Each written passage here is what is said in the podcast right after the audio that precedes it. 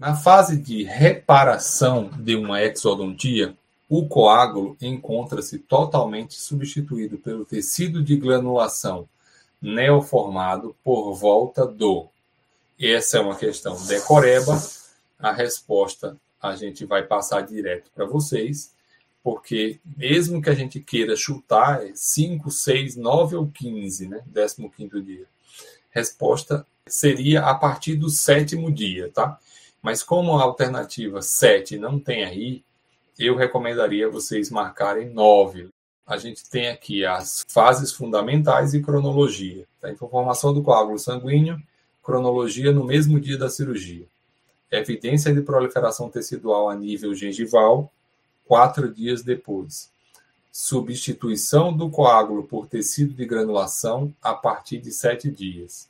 Fusão epitelial até espessamento da fibra mucosa, de 24 a 35 dias.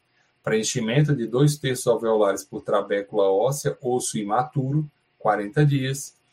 Preenchimento total do alvéolo por trabécula óssea, osso maduro, 64 dias. Então, a resposta para a questão tem que ser 9, porque até o sexto dia a gente ainda tem coágulo, ele não está substituído por tecido de granulação. Então, nas opções aqui, como a gente não tem 8 nem 7, melhor 9.